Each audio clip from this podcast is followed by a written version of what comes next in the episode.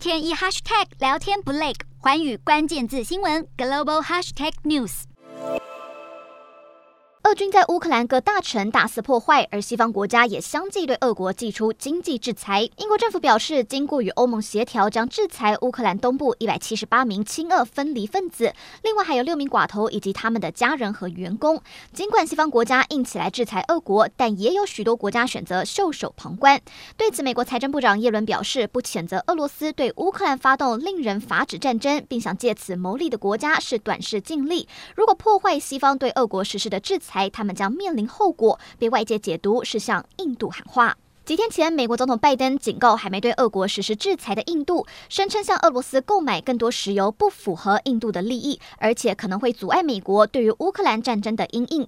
不过，耶伦还另外点名中国，敦促中国采取行动协助终结乌俄战事。耶伦还警告北京当局，如果不这么做，在世界上的地位恐怕会受到影响。对此，中国还没有给出任何回应。不过，面对西方国家制裁，俄罗斯显然没在怕。总统普丁表示，莫斯科将为能源出口寻找替代市场。普丁表示，针对俄国石油、天然气和煤炭方面，可以在俄国市场提高这些能源的消费，以及对真的有需要的世界其他国家增加能源供给。面对西方制裁，普丁显然不痛不痒。